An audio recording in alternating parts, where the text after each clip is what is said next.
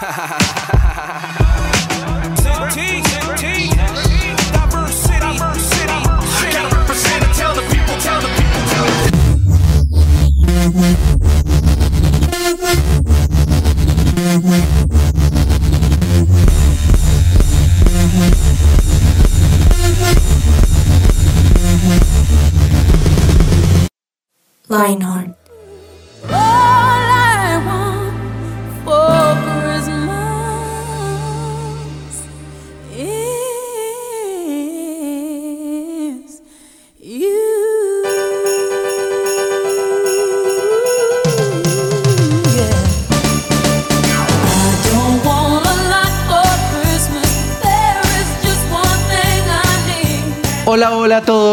Qué alegría esta temporada. Me fascina estar con ustedes en la mejor época del año, no solo porque cumplo años en diciembre, sino porque estamos en la temporada de programas navideños de Lionheart. All I Want for Christmas is Lionheart. ¿Cómo estás, Yanni? Qué alegría estar contigo en esta época. ¿Te, te faltó el, el gorro de Navidad? ¿Qué pasó?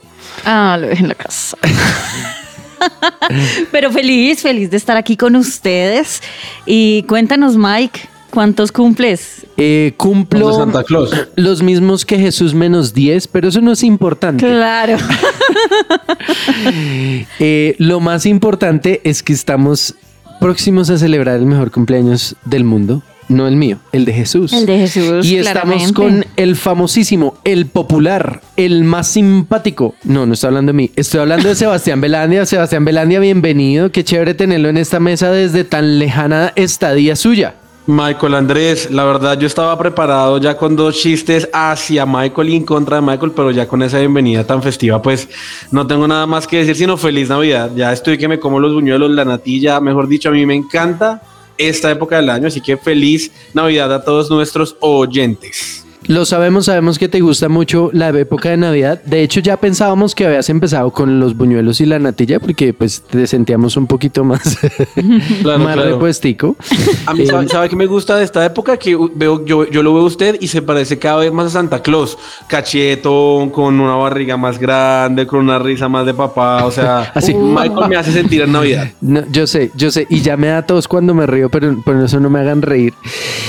Em, y por último saludamos a nuestro amigo Sebas León. Cevitas, ¿cómo estás? Qué chévere, que chévere verte por aquí. Hemos perdido a Sebastián León, esperemos que vuelva pronto. Mientras Sebastián León vuelve, les quiero hacer una pregunta, no sé quién quiera contestarme. Eh, va Me a ser curo. una pregunta a, a voluntad, no, no se puede cubrir.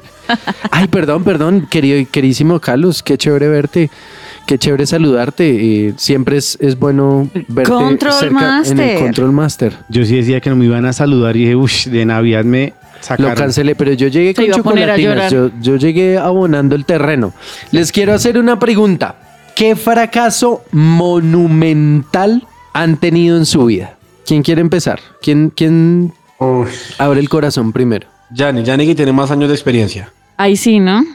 Se vale pérdidas de año, pérdidas de universidad, pérdidas de exnovios, de novios, pérdidas de novias, no poder entrar a algo. ¿Quieren que empiece yo? Sí. Por favor. No, mejor Sebas. Yo, pues no sé si es una- un fracaso monumental, pero me arrepiento mucho de algo. No sé si eso se cuente. Cuando, cuando yo tenía como 18, si no estoy mal, se me dio la oportunidad y se abrió la oportunidad de yo poder ir a estudiar seis meses a otro país y ya tenía literalmente todo listo, pero por puro y, y- y fresco miedo, la verdad, fue que no me atreví. Entonces me arrepiento mucho de no haber, de no haber aprovechado esa oportunidad. wow. ¿Y a dónde, y a dónde se hubiera ido?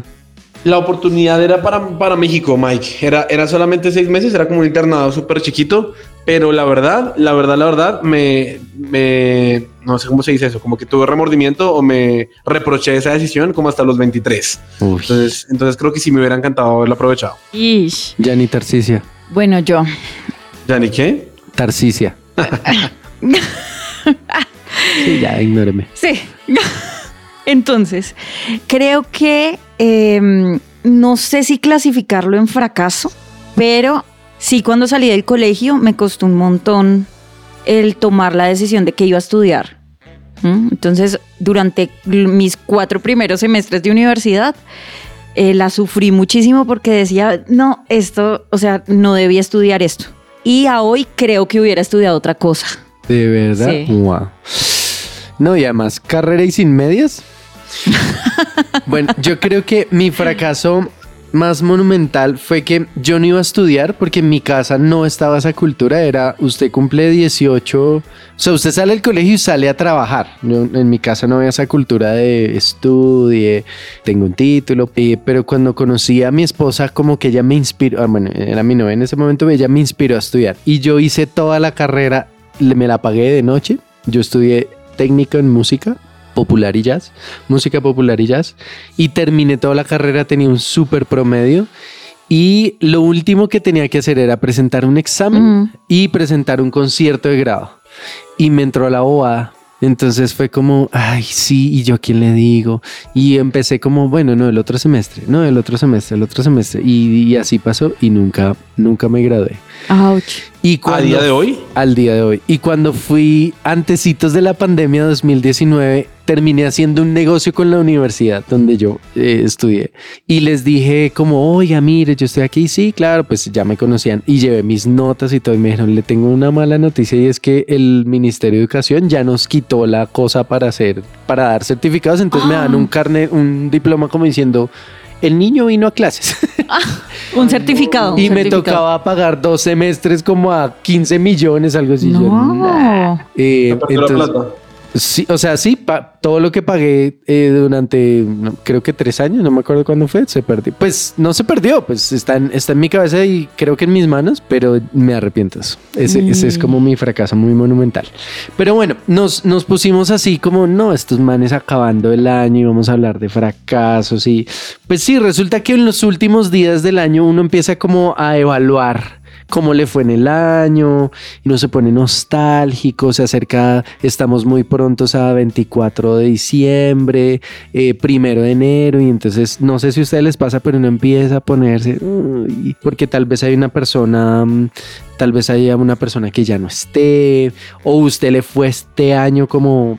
¿Por qué como- me mira, Michael? No, no, no, estoy porque te tengo al lado. Sebas Ay, está por allá. paila, Michael. No, no, no, no. Que O ya sea, esté entusada no significa que le haga falta a su novio. yo estaba hablando porque mi papá murió y cumple el 22 de diciembre. No todo gira en torno a ti ya. Ok. Entonces, sí. Eh, ya, ya estoy sano, por eso puedo reírme. Pero como que, como que estamos así, no la montaron súper mal. O tal vez fue el año de su vida. eh, se cuadró como Sebastián, que la logró y que casi que no. Casi que no. Eh, pero, pero nosotros hoy queremos hablar de eso, de esos como fracasos o, o que sea. Y yo quiero hacerles preguntas, no sé si, si, si me lo permite, si es qué tanto logramos o, o qué tanto, como, mejor Sí. dicho, ¿a dónde está tu balanza? ¿En allá me fue mal o me fue bien? ¿Cómo te sientes tuya? Y yo, Tienes 10 segundos. en es- o sea, evaluando 2023. Sí. Es que yo creo que, cerrando un poco lo que estabas mencionando, todos tenemos varias historias que no quisiéramos que fueran escritas, ¿no? Que, que no hicieran parte de, si nuestra vida fuera un libreto, si fuera una novela, no quisiéramos que esos episodios estuvieran escritos ahí, ¿sí? Entonces, ya contestando tu pregunta, en este 2023, y estuvo como 50-50, ¿saben? Porque sí me cuadré, pero me descuadré, ¿no? sí tuve tusa, pero ay, superamos la tusa, ¿no? Entonces ay, fue un balance ahí extraño. Y así con varias cosas, o sea, laboralmente también como que cambié de proyecto en mi trabajo, yo soy ingeniera civil, entonces eh, tuve un cargo diferente y eso me causó mucho miedo, ¿no? Arrancar en algo nuevo, pero a hoy es como, uy, no, he aprendido un montón. Ok. Sí, también en, en cuanto a ministerio, al servicio, he tenido varios cambios este año, varios retos. Entonces, son retos, pero creo que ya finalizando el año ha repuntado en, ah, mira, este año va de nueve, ¿no? Con todo este aprendizaje. Depende un poco de uno cómo lo vea. Oye, gracias por contarnos eso. Y mientras hablabas, no sé si recuerdan un personaje en la Biblia que se llama Pedro, ¿sí? O así, y decir Peter. Peter. Sí. Em, Pedro, bien, yo no sé si fue por esta época, ¿sí? Pero yo estoy seguro que en Pedro hubo un momento en que conoció a Jesús, le dijo sígueme, pero creo que también fue un momento muy marcado su fracaso, porque si usted no se sabe la historia, mi querido oyente, Pedro le dijo a Jesús, mire, en palabras de hoy, viejo, usted y yo hasta el final. No. O sea, yo no, No. lo- yo no me le voy a falsear, yo no me voy a faltonear, eh, yo, no, yo no voy a negarlo, yo nunca voy a, a desaparecer. Y lo primero que hace el- en las próximas 24 horas es negarlo y negarlo tres veces. Y no fue como, ay, no, yo no sé quién es. La Biblia dice que usó malas palabras. Hasta groserías dijo el tipo, Sí. o sea. Sí, dijo, millonarios, millonarios, millonarios. Pero. No, no, no, Pero, pero, sí, es que a mí me impresiona. Creo que cuando yo estaba leyendo esto en la Biblia, yo decía, no, o sea, ¿por qué dejaron esto en la Biblia? ¿Por qué quedó en la Biblia? Es terrible. O sea, qué oso, pobre Pedro. O sea, su fracaso monumental quedó escrito en nada más y nada menos que en la Biblia. O sea, Y lo cierto es que yo creo que esos, esos tres días que Jesús estuvo muerto, yo creo que Pedro se qué sentía pesadilla. terrible. O sea, eh, tanto así que la Biblia dice que se fue a pescar otra vez como para olvidarse. Y con esto yo quiero dejarles una pregunta para que la retomemos en nuestro próximo segmento y es, ¿qué fracasos han tenido en su vida espiritual? Porque ya hablamos de los fracasos del año, mm, tal vez usted se echó el año, mm, lo van a echar de la casa, le anuncio, mentiras. Pero tal vez usted, usted puede decir hoy, no, yo, yo le di la espalda a Dios, Sí, me fui, me di una vueltica por Mundo Aventura. Usted está ya en las montañas rusas de Mundo Aventura. Nos vemos en la próxima sección.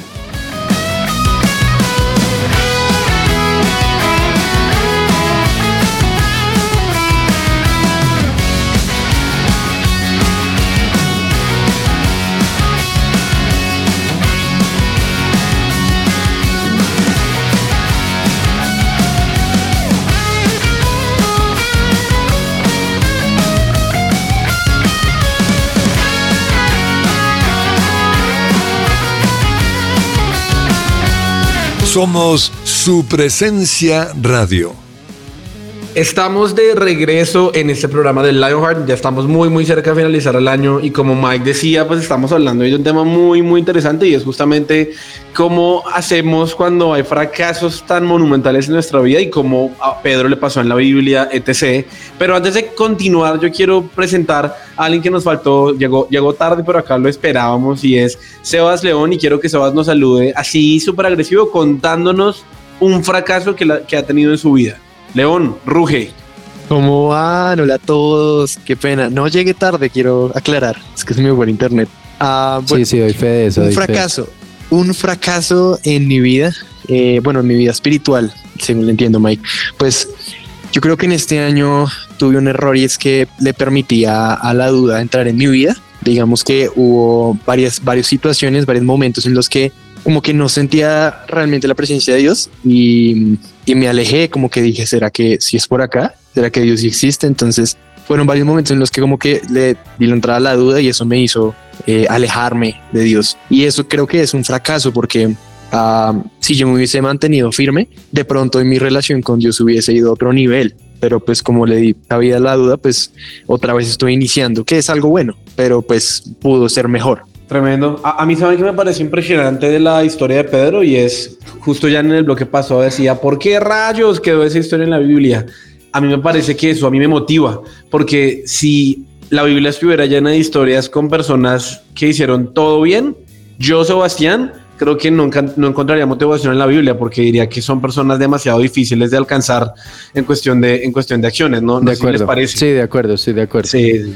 Entonces, algo que me parece muy chévere en realidad es que Pedro niega a Jesús, pero Jesús después llega a donde está Pedro, cuando Pedro está pescando, haciendo algo que había hecho tres años antes, en vez de ser pescador de hombres, vuelve a ser pescador de, peces. Y, cuando Jesús lo llama a la orilla, eh, Pedro va corriendo, ¿no? Y, básicamente Jesús, en- para, hacerles, para hacerles corta la historia, Jesús le dice, pues ya, o sea, vuelve a comenzar, sobre ti voy a edificar lo que viene. Entonces creo que es interesante, Yanni, no, no sé tú qué piensas acerca de cómo podemos transformar esos fracasos de este año en aprendizajes para el año que viene. Sí, creo que se me hace un poco fácil identificarme con Pedro por brutalidades, ¿no?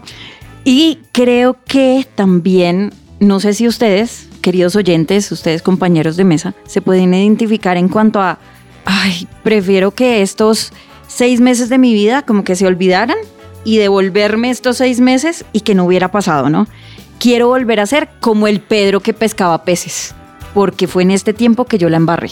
Ah, ok. O sea, tú no estás hablando de estoy pasando un mal momento, me quiero volver a los buenos momentos, sino quiero olvidar este tiempo con Jesús para volver a ser. Para el- olvidar que yo fracasé. Ok. Pero, olvidar que yo metí la pata. Pero mira que tú utilizabas una palabra cuando estábamos preparando este tema y era el tema de, de, de resignificar y es volverle a dar significado. Y yo estoy hoy eh, cerrando el año con una palabra que quiero dejárselas a ustedes y a los oyentes y se llama paz. Wow. ¿sí? Porque, porque fue, puedo decir que fue tal vez el peor año de mi vida, ¿sí? Por la situación que pasamos con mi familia, se me salieron los complejos que yo creí que había superado, Ujú. ¿sí? Volví a sentirme que no era capaz de nada, que era feo, que... Pues yo sé que soy feito, pero pues yo no me sentía feo. Sí. Pero esta mañana yo estaba hablando con Dios y yo le decía, Señor, gracias porque estamos ahora en un apartamento chiquito y yo le digo la casita chiquita y le digo, Señor, gracias porque esta casita chiquita me sabe a ti. O sea, sí, pasamos la paliza de la vida, pero tú estás conmigo. Sí. ¿Sí? Entonces, a veces sí, sería fabuloso huir de la paliza, pero lo cierto, Sebas, es que esta paliza es lo que hace que la vida tenga sabor y yo yo le dije a mi esposa un día voy a voy a hablarle a alguien más de este año y voy a decir en 2023 Sí. pasó pero Dios Sí. ta ¿qué piensa usted Sebas? Es que Ay, Yanni, perdóname, ya te doy la palabra. Yo, Ok. yo estaba, me quedé pensando en algo que dijo Mike y es que uno a veces, o sea, es muy difícil uno definir un año como bueno y malo o un mes como "Uy, este mes fue completamente bueno o completamente malo porque la realidad es que la vida es una carrera de obstáculos, yo creo. Alguna vez me dijeron algo que a mí no se me olvida y es que nuestra vida con Dios no es una carrera de velocidad, siendo el primero que llegue, el primero que cumpla los logros y el primero que alcance, sino una carrera de resistencia o de, o de largo alcance, justamente el que más permanece. Y, y yo creo que para mí también, uniéndome a lo que dice Mike, eso han sido estos dos años, como que han sido años de transición, eh, no de transición colegio, sino transición de pasar de una temporada a otra temporada porque es difícil y la verdad es que no nos gustan las temporadas difíciles. Es decir, hay momentos donde nos sentimos peor que otros porque otros alcanzan sueños que nosotros estábamos queriendo lograr, porque otros se graduaron y nosotros no pudimos estudiar por cosas económicas, porque otros tienen una beca que a nosotros no nos dio la inteligencia para tanto. Y la verdad es que creo que en, en eso entra el Jesús no quiere que tu historia sea como la historia de la persona que conoces al lado, porque sería una copia. Y, Jesús no es Jesús no es ilegal, Jesús es original con la historia y con cada cosa que escribe. Yo creo que de eso se trata, de entender que mi historia y la de Yanni o la de Mike o la de León pueden ser muy diferentes, algunas con altos y otros con bajos, pero cada uno de nosotros tiene algo especial por contar y cada uno de nosotros tiene algo por cerrar en este año que lo va a llevar al otro año con lecciones aprendidas. también creo que gracias a Dios no depende de nosotros. Es decir, si nosotros vamos a Dios, vamos a Jesús y traemos ese fracaso, para Él es algo muy preciado, o sea, es algo que nosotros quisiéramos botar a la basura, pero para Dios no lo es. Hace parte de nuestra vida, de nuestra historia. Entonces Él lo atesora y justamente por eso da otra oportunidad, le dio otra oportunidad a Pedro y le da otra oportunidad a nuestra historia porque ahí no terminó, ese no fue el punto final, fue el punto seguido, hay más. De acuerdo. Tal vez no sé si, si lo que querías decir es que no depende de nosotros darle vuelta a la situación, sino que Dios le da vuelta a la situación. Pero yo sí estoy firmemente convencido que, que Dios me dice, listo, ahora vamos juntos. Ujú. No sé, no sé si les ha pasado que ustedes quieren meter la cabeza por un lado y, y si usted me está escuchando, tal vez usted se ha venido preguntando, ¿será que es que yo estoy siendo terco con algo? Y muy seguramente sí. Yo de hecho esta semana le dije a Dios, Dios, ¿será que es que yo estoy muy terco en este tema? sí. Y tal vez Dios está diciendo, por ahí no es, por ahí no es. Y no sé si se acuerdan de una historia y es la mula de Balaam. ¿sí? Balaam era un profeta que le han pagado por ir a maldecir a Israel, ¿sí? Y se subió en su mulita, una mula, no mula, no mula como las que van a Guadalajara y dan programas de allá. sino- no mentira, Seba, sabemos que no estás haciendo eso. Una mula de animal, de burro, de sí, carga. también, sí. Eh, ah, sí, qué pena, Seos. y se sube en la mula este man y empieza a ir por un lado y la mula no quería pasar, no quería pasar, el man la coge a palo así, hasta que dice que el ángel le abrió la boca a la mula y la mula le dice, ¡Ey! pero ¿cómo quiere que pase si hay un ángel con una espada que no me está dejando? O sea, imagínese. Mm. Entonces yo le dije, Señor, yo no quiero ser como Balaam, que toca que una mula me hable, Wow. ¿sí? Pero seguramente puede ser que, no sé, hay muchos escenarios. Puede ser que se esté esterco o Dios está formando algo en ti o está quitando el nombre de tus ídolos de tu boca o estabas muy crecido, ¿sí? Lo cierto es que Dios está contigo y esa es la esperanza que queremos dejarle Wow. Para nuestra próxima sección. No sé qué quiere decir Leito, eh, León. Leoncito. Le-. Leito, Leoncito, Tigrito. No, es que yo, ¿saben qué estaba pensando? Creo que a todos nos han hecho la pregunta de usted qué quisiera cambiar de su vida o de qué se arrepiente. Ah, estaba pensando en eso porque creo que hay muchas cosas que uno dice, uy, ojalá yo pudiese cambiar esa situación. Pero a la hora de la verdad, y de verdad si le metemos cabeza, pues de todo se aprende un poquito, que es lo que estaban hablando. Creo que, em, como decía Yanni, pues o sea, la historia de Pedro no acaba cuando niega a Jesús. Jesús regrese y lo redime. Y creo que ahí es, ahí cabe esa palabra de resignificar, porque lo que les digo, pues él no se quedó en su frustración y en su muerte espiritual, sino que realmente tuvo la opción de levantarse, de tomar algo de esa situación y, y resignificarlo. No sé si me estoy haciendo entender. Completamente. Y lo mejor de esto es lo que tiene la Biblia para decirnos.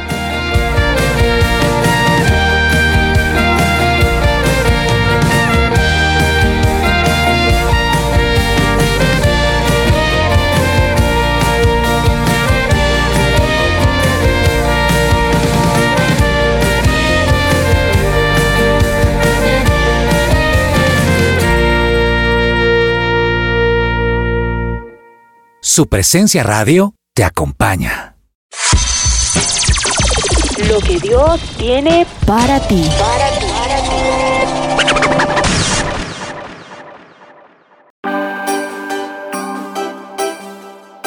Job 8, del 21 al 22, dice, Dios hará que vuelvas a reír y a lanzar gritos de alegría. Tus enemigos quedarán avergonzados y sus casas serán destruidas. Wow. Es impresionante, es impresionante porque en un fracaso monumental no nos reímos. no es cómodo, no es chévere estar sentado en esa silla y ver cómo los recuerdos del pasado pueden estar persiguiéndonos y persiguiéndonos mentalmente, recordándonos, ay, lo brutos que fuimos y las malas decisiones que tomamos. Pero hay una promesa en varias partes de la Biblia y es que volveremos a reír y no por nosotros, sino por lo que Dios hace con esta historia. Tremendo, tremendo. Yo creo que lo más lindo de la historia, lo, o lo que a mí me parece más significativo tal vez, es que Pedro no se quedó ahí simplemente en solamente Jesús me restituyó ya, sino que Jesús literal transformó su historia. Es decir, tanto que hasta hoy en día se habla de Pedro como el héroe de la iglesia, y no solo de la iglesia cristiana, sino de la iglesia en general. Así que yo creo que a veces pensamos que nuestro error es muy grave para volvernos a acercar a Dios y pensamos que Dios está lejos, que Dios se decepcionó de nosotros, que Dios no quiere volver a saber nada. Y yo no soy papá y, y- y creo que mejor Mike eh, me gustaría que andara más en esto, pero lo que yo he descubierto de Dios como, como papá, en, en mi caso en estos dos años, es que yo puedo embarrarla 45 veces, puedo fallar muchas veces y sin embargo, Él nunca deja de creer en mí. Es como, es como si, o sea, como si Dios conociera, sí, te equivocaste, pero te amo tanto y conozco y creo tanto en el propósito que tengo para ti, que igual puedo reescribir la historia. Entonces creo que en ocasiones no somos, o sea, en ocasiones ni siquiera es Dios diciéndonos, uy, es que tú eres terrible y no vas a cumplir, sino que nosotros mismos nos colocamos la soga en el cuello nosotros mismos nos descalificamos y, y- e impedimos que el propósito de Dios se cumpla a nosotros. Eh, no sé, no sé qué opine Mike, pero yo creo que ese es nuestro papá, o sea, un papá que dice, no importa lo que pasó, estamos dispuestos a comenzar de nuevo. Completamente de acuerdo, Sebas. Y, acuérdense que en todo este tema de la negación de, la crucifixión hubo dos personajes muy importantes. Uno fue Pedro y el otro fue Judas. Yo sé, a mí siempre me han gustado estas preguntas que creo que cuando llegue al cielo las voy a hacer y es, ¿qué hubiera pasado si Judas se hubiera arrepentido? Porque hay, hay un pedazo de la Biblia que dice, el que nació para perdición, pero yo no creo que Jesús le hubiera dicho, no, que va, ese no es su papel, ¿sí? Seguramente Jesús lo hubiera perdonado y creo que todo radicó en la condición del corazón de Pedro, ¿sí? Que, que tal vez se quedó como, o sea, Wow. sí, o sea, venga, yo la embarré, no, no sé, no sé qué tarea, qué se habrá hecho ese día que se fue a pescar, ¿sí? Que habrá pensado como que, ay, ¿por qué hice esto? Bueno, no sé. Pero lo que me encanta es que Jesús resucita y dice que va y lo busca. Jesús no se quedó como, ¡wow! Resucité. Sí, sí, sí. Sí, O, o venga, me busca Sí, usted. exactamente, Ujú. resucité, yo soy la deidad aquí, venga y me busca, sino que Jesús va y lo busca y lo busca, o sea, como un amigo, ¿sí? Sí. Se aparece, dice que no Le lo prepara reconocen, comida, le sea. cocina, ¿sí? Y en medio de esa cocinada de estoy, te estoy dando de comer, no sé qué, le ni siquiera le dice, ¿sí vio? Le dije, Ah, sí, le, Sí, le sea- la cara el error. sino Ni, que le siquiera- dice, ni siquiera le, le pide que, lo, que le pida perdón, perdón que interrumpa. O sea, yo no veo a un Jesús que dice, bueno, ¿qué? ¿Qué- qué- qué- no tienes algo por decirme? Sí, No, sí, no ay, sí, yo sé, o sea, como cuando uno le dice, me tienes que pedir perdón, no, de una vez le, le dispara al corazón y le dice, ¿me amas? Uy, sí, tres veces, porque necesitaba sonar esas tres veces. Entonces, yo sé que usted tal vez hoy está pensando, ay, el otro año me, no sé, me frito, me rindo, me entrego a las drogas, me vuelvo lo que sea, pero hoy Jesús te está buscando y te está diciendo, ven, te tiene tu milito caliente, como Cevita, Cevita es que le gusta el milito, te tiene el, el milito caliente y te está diciendo, ¿me amas? ¿Me amas? Y fíjese que no le dice, listo, todo bien, sino de una vez le dice, cuida mis ovejas. Ujú. ¿Sí? Entonces, para Dios lo más importante para Jesús era su iglesia. No sé qué quiere decir León. Ruge. Lo que pasa es que usted mencionó a Pedro y mencionó a Judas, pero yo quisiera mencionar a otros dos personajes que se llaman David y Saúl. Últimamente he estado leyendo primero de Samuel, que básicamente es como la historia de ellos. Y a mí algo que me impacta mucho es la historia de Saúl. Es una historia que a mi parecer pues es un poco triste. Pensar que, o sea, Saúl fue ungido y tenía todas las opciones de la vida, pero por su desobediencia pues como que su relación con Dios se cortó. Y yo leía su historia y es tenaz porque como que hasta el final de sus días nunca pudo como solucionar esa relación con Dios. Yo creo que algo similar le pasó a David. Yo creo que cuando David fue traicionado por Saúl y tuvo que salir de su tierra, irse a vivir con sus con los enemigos de Israel, yo creo que, o sea, esto no lo dice la Biblia, pero yo creo que David se debe haber sentido muy solo. Y pues de pronto David pudo haberse preguntado, ¿y dónde está Dios en esta situación? Pero yo creo que los temas con Dios son de procesos y e independientemente de lo duro de la situación de David, creo que su carácter fue- forjado y forjó otro tipo de cosas en su vida que luego, más adelante, lo llevaron a ser el rey de Israel. Y pues, a- como dice la Biblia, pues a tener el corazón a imagen de Dios. Yo les tengo aquí otro versículo y es Salmo 126, 2. Dice, entonces nuestra boca se llenó de risa, otra vez, y nuestra lengua de gritos de alegría. Entonces dijeron entre las naciones, grandes cosas ha hecho el Señor con ellos. Y a mí me impresiona porque hablábamos de- del contraste entre dos personajes, Pedro Judas. Judas decidió poner un punto final, donde Pedro quizá puso un punto seguido, un punto y aparte. Eh, Y- Darles un poquito más de contexto a, los que poco español. Luego en el punto no es lo mismo. decidió seguir escribiendo con Jesús su historia y permitir que Jesús siguiera escribiendo en ese libro. Y este versículo termina con grandes cosas ha hecho el Señor con ellos. Y esta es una promesa para todos nosotros de no depende de nosotros, depende de lo que Dios puede hacer y él es el todopoderoso. Entonces, ah, motivémonos a poner un punto y aparte y que el Señor siga escribiendo en adelante porque muchos dirán de cada uno de nosotros grandes cosas ha hecho el Señor con el resto de la historia. Qué chévere. Y tal vez quisiéramos dejarlos con una nueva esperanza e invitarlos a que, ¿por qué no? Cierra este año con una lista de logros y fracasos, ¿sí? Ponlos como un, un comparativo, logros, ponlos ahí. Y siéntate con Jesús y entrégaselos. Dile, Señor, mira, esto es lo que yo considero mis logros, considero mis fracasos. Estas son las cosas que yo creo que, que salieron bien, estas son las cosas que creo que salieron mal.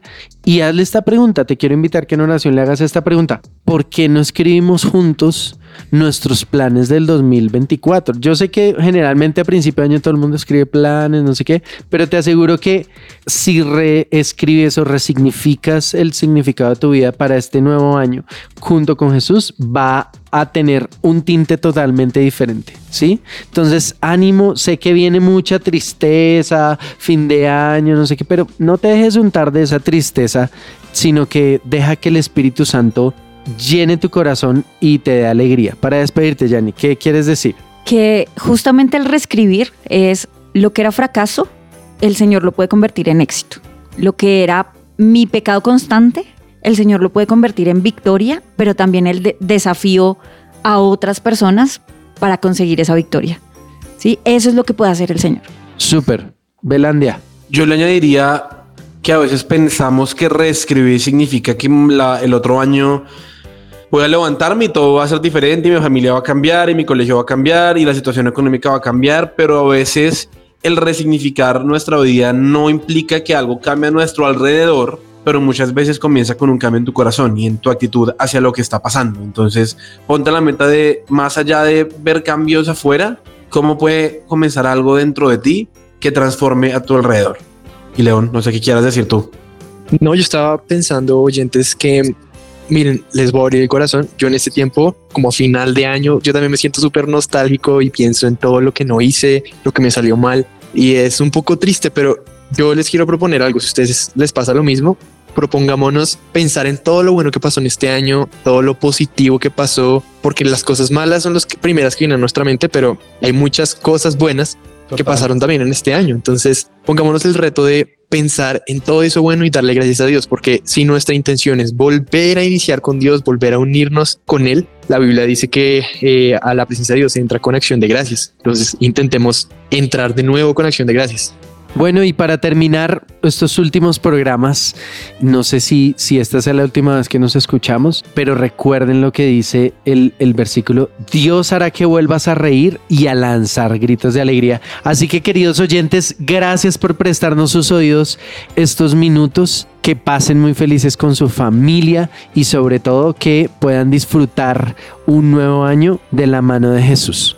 Adiós a todos. Los amamos. Chao, chao. Chao.